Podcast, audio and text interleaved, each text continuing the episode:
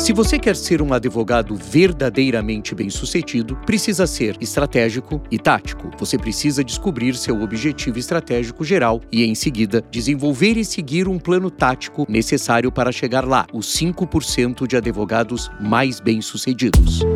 Gesto de gestão. Olá, bem-vinda, bem-vindo, bem-vinde ao Gesto de Gestão número 48. Sim, estamos aqui com o André Porto Alegre, que é o incentivador, né? É o camarada por trás da criação aqui desse podcast que trata da administração de escritórios de advocacia. Essa voz é do Alexandre Lupe, temos a voz linda de Olá. Daniele Serafino. Tá ficando profissional. Me empenhei, Tá- me tá- empenhei. né? Ah, me empenhei. e o nosso querido André Porto Alegre. André, bom ter você Muito aqui bom de tá aqui. novo. Chegando no final Como do ano, sempre. né? Chegando no final do ano e já avisando aos nossos queridos e generosos ouvintes, acompanhantes, incentivadores, etc e tal, que nós tradicionalmente em janeiro respeitamos as férias do Lupe, Daniele. Não é, não é nossa, mas o Lupe tem, vai para as propriedades dele, né? Como o o Lupe tem André não essa é o questão. camarada. O Essa André não é um camarada que É, posta suas coisas. Porque senão vocês iam ver a- as férias do Lupe, como que é em relação às do André. Mas escuta. Um dia desses teve um advogado que perguntou assim: André, você posta pouca coisa pessoal, né? É curioso isso. Você tá colocando, e eu posto mesmo muito pouca coisa pessoal. E, E eu não é também, resistência nenhuma. não- Só que eu não acho nada interessante. Eu acho muito mais interessante o meu gesto de gestão e o gesto de inovação da Daniele Serafino junto com você, Lupe, do que necessariamente as coisas pessoais. Mas é curioso mesmo, eu não posso. Mas eu não tenho bem. spoiler. Muito Eu bem, muito bem. Na próxima temporada André, eu do gesto aproveitei, dei de uma olhada no gestão. espelho do programa e, e vi que você vai falar de um amigo nosso que faz tempo que você não comenta aqui, o, o, O Barnes, Harrison porque no Barnes. último episódio a Daniele foi. Não, subiu a régua com o Suskin, né? E aí eu tive que pedir ajuda pro maior recrutador de advogados do mercado americano, que é o Barnes. Mas antes disso, Lupe, eu tenho a impressão que nós temos pessoas na sala de embarque Lisboa, Rapaz, Rio de é Janeiro, verdade. né? E eu queria rapidamente, eventualmente, a gente estar conversando, porque acho que até o tema que o Barnes trata, que é essa questão do estratégico e do tático, tem a ver um pouco com a experiência que eu e Daniele Serafino tivemos no Rio Innovation Week. Então eu queria, Daniele, que a gente vai falar um pouco do que o Barnes coloca sobre a questão estratégica e tática na figura do advogado, mas acho que tem muita pertinência com o que nós conversamos no Rio Innovation Week, né? Que foi um evento muito interessante, né? Quando que foi? Só pra gente situar, hoje, é, quando, quando que foi? Hoje é dia 7 de dezembro, né? Nós estamos no dia 7 de dezembro.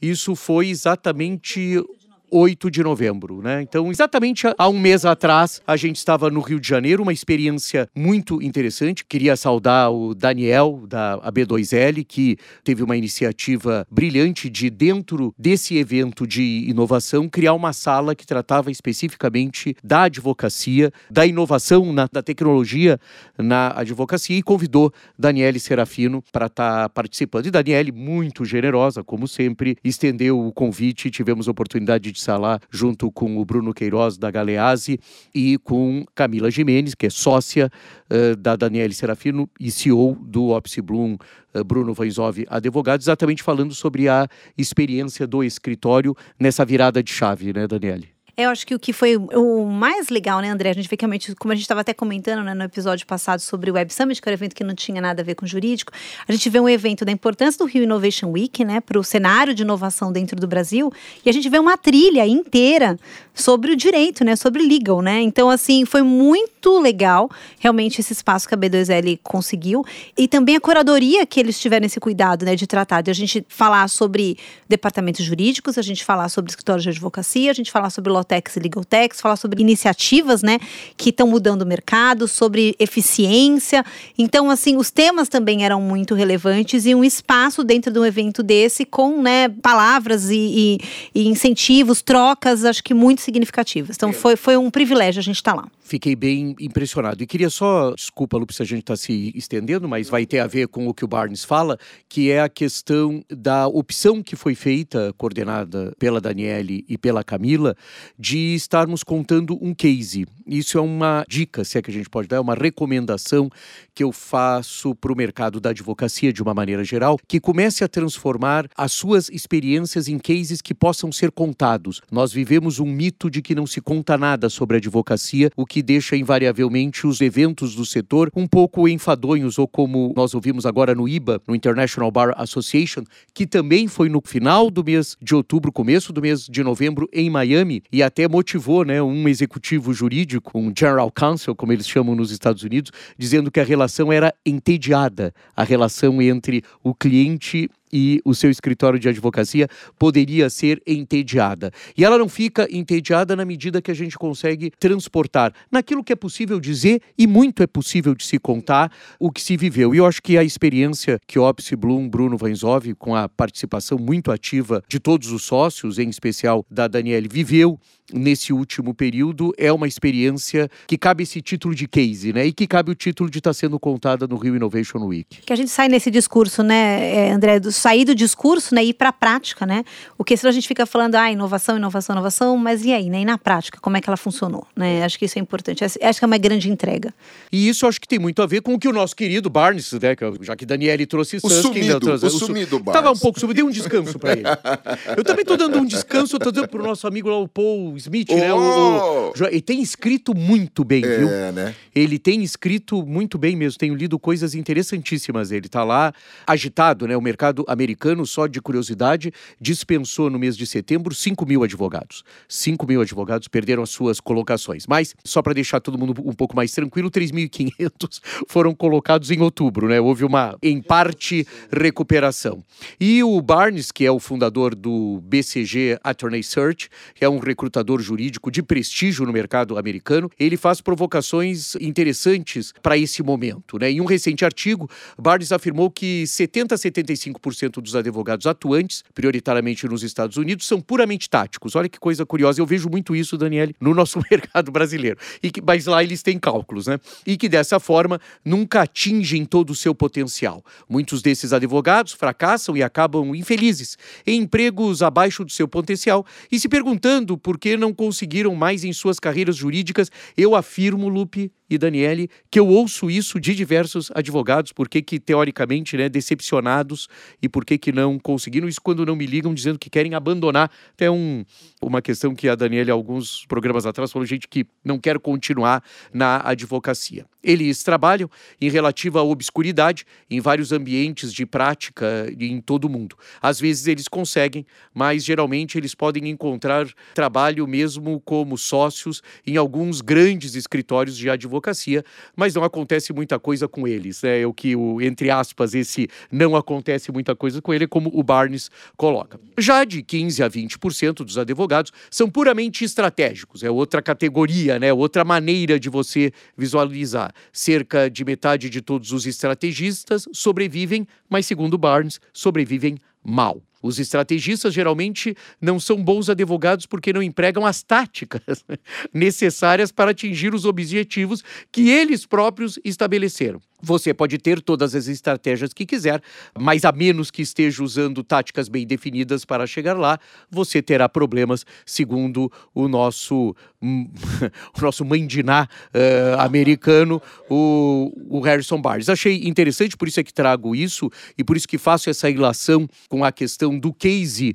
que eu e Daniele, junto com o Bruno Queiroz, junto com Camila Gemini, tivemos possibilidade de colocar no Rio de Janeiro, porque ele é uma, quem sabe, uma ótima composição entre estratégico e tático. Olha, André, até eu que sou péssimo em matemática, então longe de ser gênio, percebi que a conta não fecha, né? Porque na teoria do Barnes, há 5% de advogados que não são puros eh, em tática, né? E, e tão pouco estrategicamente. Portanto, assim, o que são? tem esse detalhe, viu, Daniel? O Lupe faz conta, às vezes, assim, e faz essas perguntas difíceis que a gente tem que sair. Mas é isso mesmo, são os que têm uma estratégia tática, segundo Barnes, para fazer o que precisa ser feito para se tornar sócio de um grande escritório de advocacia.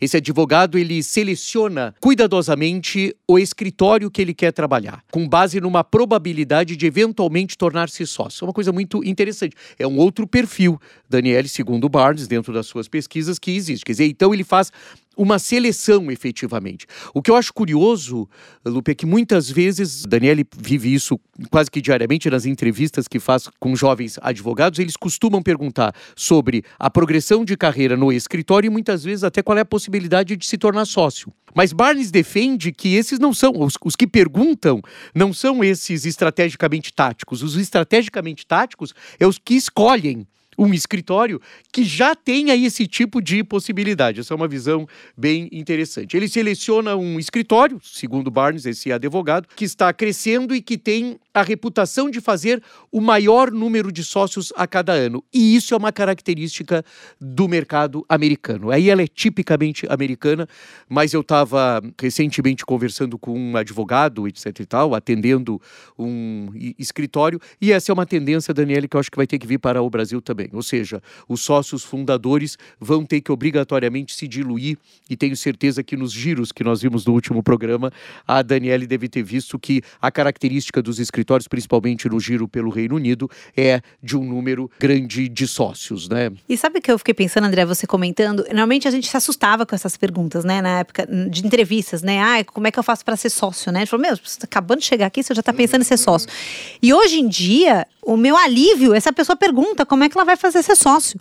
Porque as pesquisas mostram que as pessoas não estão querendo ser sócios, né? Então, assim, é, eles muitas vezes buscam outras aspirações. Então, se eles têm essa ambição ou esse desejo, significa que ele tem ali uma intenção de construir uma carreira, né? E caminhar com você. Embora os timings podem ser diferentes, mas eu acho que o objetivo é importante. E você trouxe uma coisa no último gesto de gestão sobre o Web Summit, que era a questão da geração Z. Não vamos contratar ninguém da geração Z, está decidido. Mas estamos aqui, né? ninguém está vendo os nossos estúdios, mas já mudamos as nossas roupas, tudo, já estamos bem, bem mais modernos. Bem mais modernos. Tá, né? tá, tá ornando mais. Tá, tá, tá, tá para aqui, para ser uma coisa interessante. Mas você trouxe uma coisa que eu acho interessante. Por que que hoje, Daniel, você coloca que gosta quando eles perguntam? Porque é o propósito. Então, se a gente consegue identificar que na pergunta, que ela não é capciosa necessariamente, ela não é interesseira sobre o ponto de vista de como chegar rapidamente uh, numa jornada profissional a um determinado lugar, ela pode significar propósito. E aí tem tudo a ver com a geração Z, porque a geração Z trabalha como propósito. E propósito significa, nesse caso específico, Lupe, de escritórios de advocacia, fazer parte de um projeto. Então, eu acho que quando um advogado muito jovem, num processo de seleção com a Daniela Serafino, por exemplo, pergunta como é que eu fico sócio, ele está projetando alguma questão, ele está querendo fazer parte de um determinado projeto e isso pode ser muito interessante. Mas continuando, Barnes diz que esses advogados são muito cuidadosos em se relacionar com sócios e que têm mais poder no escritório e que darão a ele o trabalho mais importante. Então, é uma questão de relacionamento. Né? Quer dizer, esses advogados são bem típicos advogados, advogado de filme, né? Uh, o advogado seleciona uma área de atuação atuação rica em oportunidades e reserva tempo para fazer contatos ainda extra escritório para conhecer clientes em potenciais. Ele escreve artigos e faz apresentações para se estabelecer como um especialista no assunto e principalmente nunca questiona as atribuições enquanto é um advogado que nos Estados Unidos é chamado associado. Lupe, antes de te passar a palavra, apesar de parecer um pouco carreirista esse profissional, né, se a gente fosse fazer uma leitura mais dura sobre ele, faz muito sentido a gente se tratar num universo profissional de uma maneira a se projetar dentro de um projeto, né? Então, eu acho que isso pode ser propósito e acho que a gente pode fazer uma leitura e uma mescla aí do que a Daniele trouxe no último programa, do que é um case como o que nós apresentamos e essa visão que eu acho que tem que ser, dependendo da forma com que ela é tratada, nós não estamos tratando de alguém que vai pisar na cabeça de ninguém, ser desleal, etc e tal. Ele pode ser um profissional que está só interessado efetivamente em crescer dentro do projeto do escritório em que ele está trabalhando. Gente, vocês trouxeram tantos insights bacanas. E, é interessante uma, uma fala do Barnes que você trouxe, André, que é o seguinte: os estrategistas geralmente não são bons advogados porque não empregam as táticas necessárias. Então, estratégia, tática. Você consegue definir pra gente uh, melhor né, a diferença entre a estratégia e a tática? Eu acho que é legal para os nossos ouvintes, porque a gente. Você viu como isso passa batido, assim, né? Às vezes na fala? É. Estratégia é o processo de descobrir onde o advogado, na perspectiva do direito especificamente, quer chegar na carreira. Ser sócio de um grande escritório de advocacia, ser um político, ter uma atuação política, entrar no Ministério Público ou na magistratura, ou iniciar o seu próprio escritório de advocacia. As táticas são os meios pelos quais o advogado alcança esse objetivo final.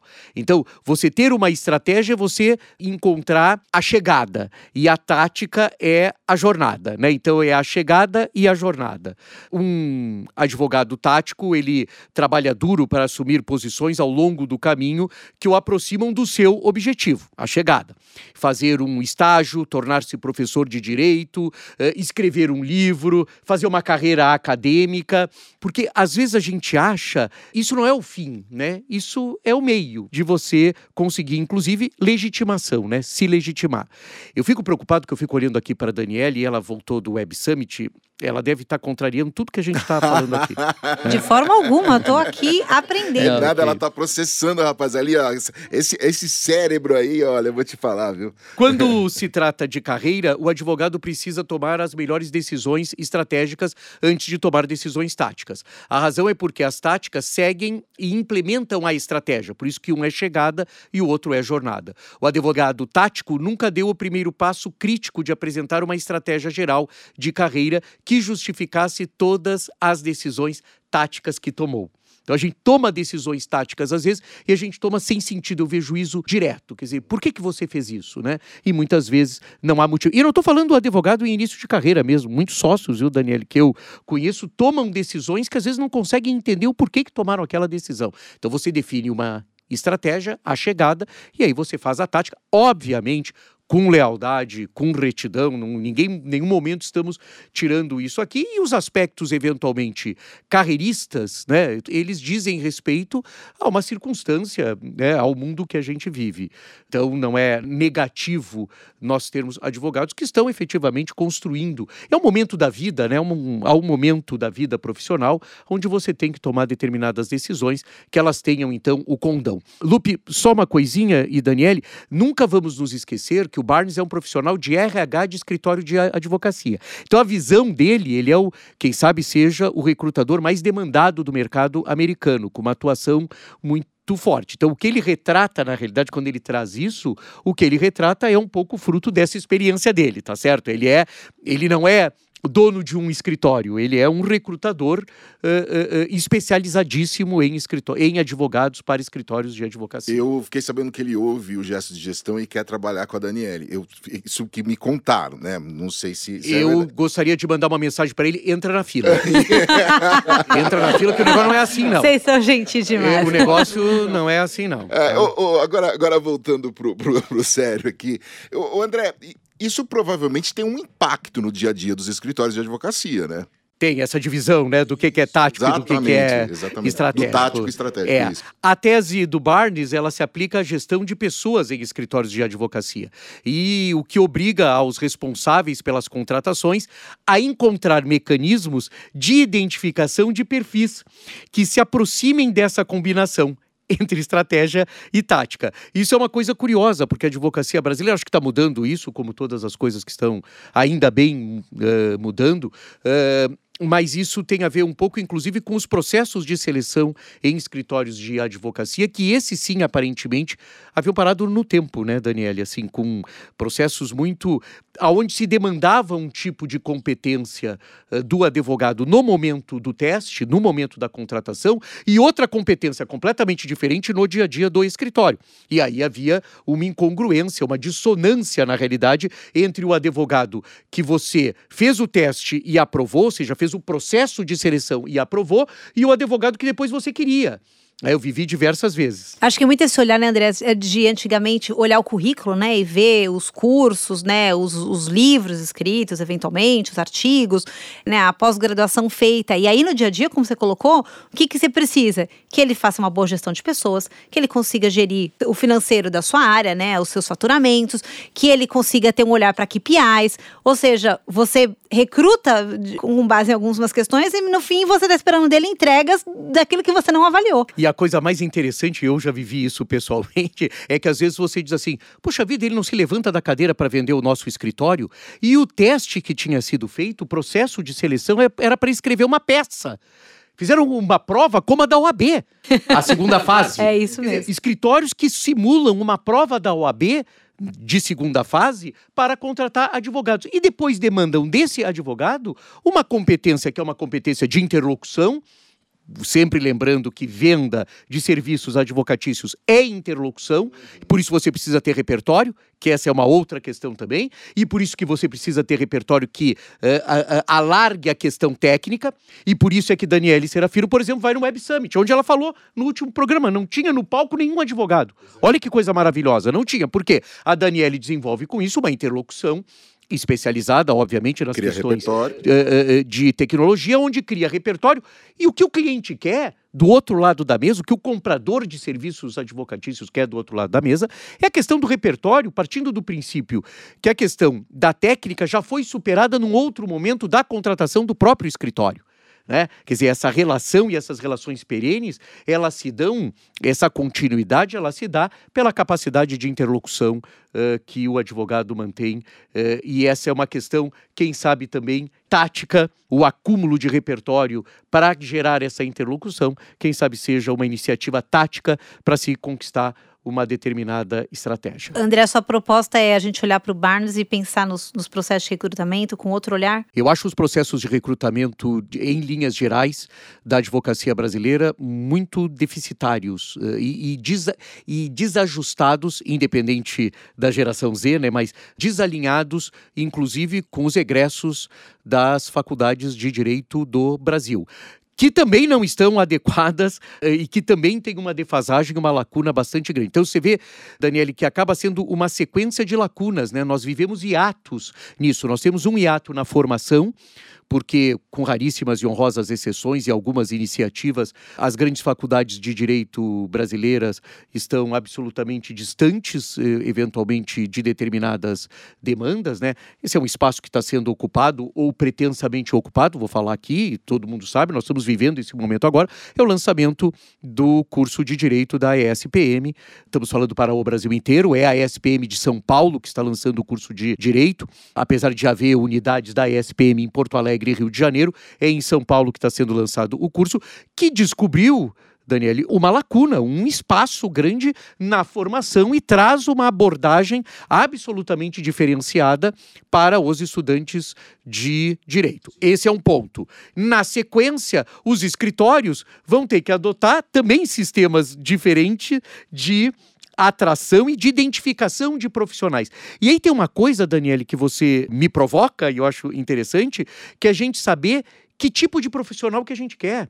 Nós precisamos saber qual é o tipo de profissional que se adequa ao escritório que nós estamos construindo, ao projeto de escritório que nós estamos construindo. E isso não se dá pela escrita de uma peça, de uma peça jurídica. Não é dessa forma, porque pode ser que eu não precise dessa pessoa, pode ser que eu precise de um outro perfil, de um perfil menos técnico, por que não? De um perfil mais empático, que é uma situação interessante também, de um perfil mais tecnológico, de um perfil mais desafiador. Né? Então, eu acho que os escritórios efetivamente trabalham mal com isso, mas não vamos só, uh, só responsabilizá-los. Acho que o problema vem da própria formação. É a importância do profissional de recrutamento, né? Em qualquer mercado, em qualquer indústria, em qualquer é, setor, né? É, o, o, o, quanto é importante. Agora, uma outra coisa, enquanto vocês falavam, que só para eu, eu chamar aqui o, o gesto de inovação, como na advocacia também está acontecendo, como aconteceu em muitos outros setores, que é assim, é, a gente já falou isso várias vezes, a demanda vem de fora, né? Então, por exemplo, você está vendo uma escola que tem aí uma tradição né, sei lá, de décadas e décadas é, com a publicidade, o marketing, escola superior de propaganda e marketing viu esse, essa oportunidade e essa escola vai acabar fazendo com que essa demanda do recrutamento e desse entendimento que você acabou de citar acaba mudando também o tipo de profissional que você já tem dentro de casa e o que você vai trazer para dentro de casa, né? É, é isso, né, gente? É isso mesmo. É isso mesmo. Até mesmo porque os possivelmente os formandos, os egressos da SPM daqui a seis anos, uh, daqui a cinco anos, desculpa, né, em seis anos, não vão querer trabalhar nas bancas estruturadas da maneira de hoje. Sim. Eles não vão querer, porque a experiência que tiveram na faculdade foi completamente diferente. E quem sabe aí, fazendo um alerta aos escritórios de. E estou colocando que todas as, todas as tradicionais escolas, tradicionais e não tradicionais, podem estar tá desenvolvendo isso. Contei da SPM, porque é uma novidade. E é uma novidade interessante para o mercado da advocacia, que é ao que nos dedicamos, né, Lupe? Com afinco, inclusive. Com afinco. Então, por isso é que eu cito. Agora, temos seis anos aí para que os escritórios percebam essa mudança já lá na formação e entendam a necessidade de adequar os seus processos de recrutamento. Muito bem, muitas rádios por aí têm um sinal sonoro para chamar algum quadro dos seus programas. Nós também temos o nosso sinal, o sinal que indica que está na hora de ouvir o gesto de inovação do episódio número 48, a crônica mais esperada do mercado da advocacia brasileira com ela, Daniele Serafino. No episódio de hoje, vamos falar sobre o primeiro passo para a inovação jurídica dentro dos escritórios de advocacia, a mudança de cultura. Primeiro, preciso confessar que esse é o assunto do momento que tem mais retido a minha atenção. A pressão competitiva para inovar está levando o mercado jurídico a buscar ideias muito além de suas próprias paredes. Ter um squad de transformação digital, uma marca de inovação, patrocinar ocasionalmente um hackathon, ter interações ocasionais com startups, tudo isso não irá contribuir para o aumento da capacidade de inovação de uma organização. Para desenvolver um ecossistema de inovação, precisamos desenvolver uma cultura de inovação. E para desenvolver uma cultura de inovação, precisamos de uma mudança de mentalidade, o famoso mindset. Inovação no mercado jurídico não é sobre a adoção de tecnologia jurídica, mas sim sobre uma nova forma de trabalhar e atender os clientes. Essa mudança na abordagem foi liderada principalmente por clientes que estão cada vez mais exigentes e procuram seus consultores jurídicos para provar valor e usar tecnologias para obter maior eficiência. Essa mudança obrigou os escritórios de advocacia a pensar de forma mais criativa sobre a sua proposta de valor.